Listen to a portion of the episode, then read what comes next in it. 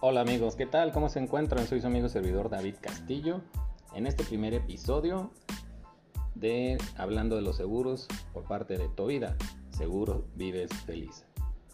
El día de hoy te voy a hablar acerca de las características o partes que conforman un seguro de vida. Algunos detalles o, conceptos que a lo mejor muchas veces nos hacemos bolas a la hora de, ver una, una póliza de seguro o algunas cláusulas raras por ahí. Entonces quisiera platicarte para que no tuvieras ninguna duda acerca de ellas. Número uno, el contratante, pues bueno, es quien va a pagar la prima del seguro. Es el que paga, el que da el dinero para que se pague año con año este seguro de vida. Después tenemos el asegurado, que es la persona que va a recibir el seguro, o sea, o la protección, ya sea de este seguro de vida. Y después tenemos a los beneficiarios, que son las personas que van a cobrar el dinero en caso de que el asegurado llegue a fallecer. Aquí el contratante y el asegurado puede ser personas diferentes o la misma persona, ya sea que, por decir, Juan López se compre él mismo su seguro de vida, entonces él va a ser el contratante y asegurado a la misma vez en esta, en esta póliza. O ya sea que Juan le compre su, su póliza a, su esposa o a su hijo. Entonces la esposa o el hijo va a ser el asegurado de esta dicha póliza y el beneficiario va a ser una tercera persona en caso de que estemos hablando solamente de, un seguro de vida, ¿no? En caso de fallecer, este, el beneficiario pues puede ser ya un familiar directo, en este caso de, este seguro, de esta suma asegurada del seguro de vida. Ahora, ¿cómo saben cuánto cobrarme de prima? Bueno, pues primero que nada necesitas saber que la madre de todas las aseguradoras son las estadísticas.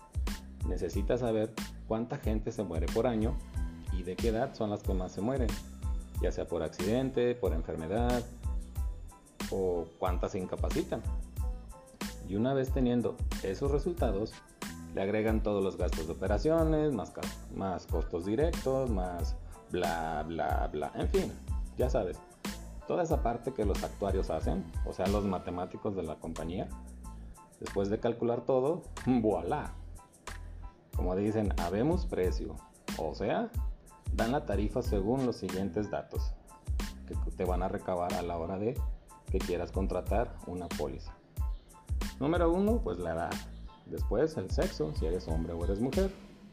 Si fumas o no fumas. Y tu actividad laboral.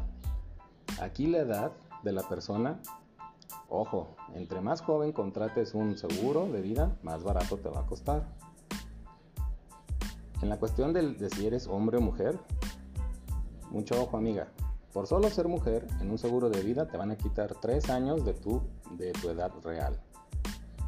¿Sale? Tu precio va a costar 3 años menos.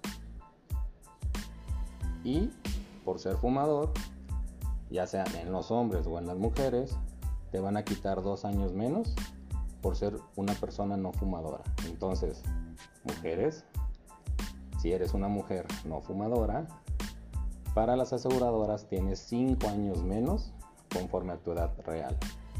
¿Qué tal? Eso está bien, ¿no? Después tenemos lo que es la actividad laboral. Esta es una parte muy importante porque las compañías necesitan saber realmente qué tipo de actividad tienes en tu trabajo, el tipo de herramientas que utilizas, si manejas o trabajas en lugares donde hay químicos o sustancias peligrosos, si haces trabajos en las alturas, etc. Todo esto para saber si tu prima pagar es normal o si tienes que pagar una extra prima. ¿Qué, es esto? Que es un porcentaje adicional a tu costo de seguro por el riesgo que tiene tu trabajo o si definitivamente es rechazo tu solicitud. ¿Sale? Entonces, las mismas compañías no van a, tomar este riesgo porque realmente le representas este, un costo o, como quien dice, eres muy riesgoso para, para las aseguradoras y mejor dicen no, no te voy a, a, dar este seguro, ¿no? Entonces, pues como se darán cuenta, un contrato o un seguro es de buena fe. Entonces tienes que decir sí o sí la verdad en toda la solicitud. sobre todo en el cuestionario médico. También para saber si eres asegurable o no. Y en caso de que omitas o des falsas aclaraciones, ¿qué crees? Hay una entidad que es la OII, que es la Oficina de Intercambio de Información. Es como el buro de crédito, pero médico. Ahí están registradas las enfermedades diagnosticadas o cirugías que hayas tenido, ya sea que hayas sido en el IMSS, en el ISTE o en cualquier hospital privado. Entonces, ahí está toda tu información en caso de que hayas tenido algo en el pasado. A eso se le llama una preexistencia. ¿Sale? Entonces, si tienes algo, te van a pedir un informe médico para ver si realmente eres asegurable o no. Entonces, te recuerdo que siempre hay que decir pues, la verdad al momento de contratar una póliza de seguro de vida. Te recuerdo que un seguro se compra con salud y se paga con dinero, amigos. ¿Sabes? ¿Cómo vamos? ¿Siguen ahí? Ánimo, ya casi termino. Como todo contrato hay una cláusula para que una compañía decida pagar o no. Ya sé, ya sé, me vas a decir que todos los seguros tienen letras chiquitas. Pero ¿qué crees? Por ley ya están prohibidas y al contrario, todas las cláusulas de exclusiones tienen que venir en letras grandes y en negritas para que las puedas leer con facilidad. Te voy a platicar mm, cuatro cláusulas que para mí son de mayor importancia y que son las siguientes. Mucho ojo o mucho oído. Número uno, la disputabilidad. ¿Qué quiere decir esto? Es si falleces dentro de los dos primeros años de vigencia continua de la póliza, la compañía puede disputar, o sea, que no te va a pagar la suma asegurada del seguro. Va a investigar por qué se murió tan rápido la persona. Va a investigar si hubo cambios en su modo de vivir, si fue el que él provocó la muerte, etcétera. O sea, todo tiene que estar en regla y debe de checarlo para antes de que paguen la suma asegurada. Entonces, dentro de los primeros dos años que tú contrates una póliza, si alguien se llega a morir, la aseguradora va a decir, a ver, espérame tantito, ¿qué pasó aquí? ¿Por qué se me murió tan rápido? Algo traía. Entonces te digo, van a checar todo, van a investigar tus redes sociales, van a preguntar, o sea, van a ver el cómo, escúchame, el cómo no pagar. Aquí sí, porque para una aseguradora, y más si eras joven, decir, se me murió muy rápido y algo no está bien, algo me ocultó. Pero si resulta que todo está en orden, que a lo mejor tú traías una enfermedad que ni siquiera sabías que, ya la traías avanzada porque no tenías ningún síntoma ni nada, y, te, esa enfermedad te provoca la muerte, pues te paga sin ningún problema, pero sí van a investigar. Después tenemos la cláusula de indisputabilidad. Aquí es lo contrario. Es cuando después de los dos años de vigencia continua de la póliza, si llegara a suceder el fallecimiento del asegurado, la compañía va a pagar sin investigar nada. Entonces, lo importante es que haya vigencia continua de la póliza. Si de repente dejaste de pagar y hay algo que se llama rehabilitación, de que vas a la compañía y dices, ¿sabes qué? Este, dame chance. Te dicen, bueno, si me pagas tanto dinero y lo pones al día, se rehabilita y sigues con tu seguro. O sea, lo salvas. Eso quiere decir que ya no tienes una vigencia continua. Entonces, si rompes esa vigencia continua porque dejaste de pagar en alguna ocasión dentro de esos dos años, inician los dos años de la disputabilidad hasta que juntes dos años continuos asegurados. ¿Sabes? Entonces hay que estar muy, muy atentos a esa, en esa regla. Después otra de las cláusulas es el suicidio. Sí, así como lo oyen. ¿Y qué creen? Si se pagan. O no se pagan. ¿Tú qué, ¿Tú qué piensas?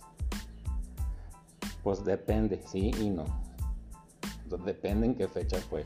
Si el, suicidio lo, lo, hicieron dentro de los dos años de la vigencia continua, pues no se va a pagar.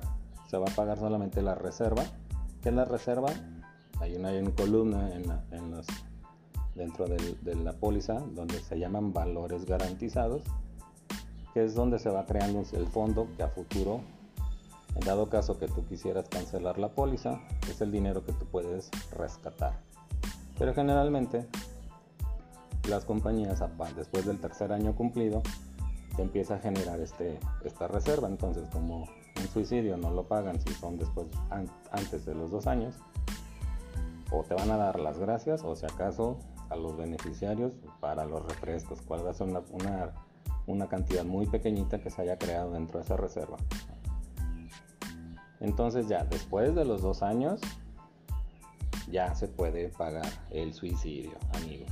Entonces ya está jugando, le digo a mis, a mis clientes, si piensas suicidarte, que sea después de los dos años y después de las 12 del día, porque todos los seguros eh, empiezan a, tener eh, función o, cubren después de la, del mediodía de cada día, de la vigencia. Entonces, dos años y mediodía, adelante, pero pues mejor no tomen esa decisión. O sea, vámonos por otro camino, ¿no creen?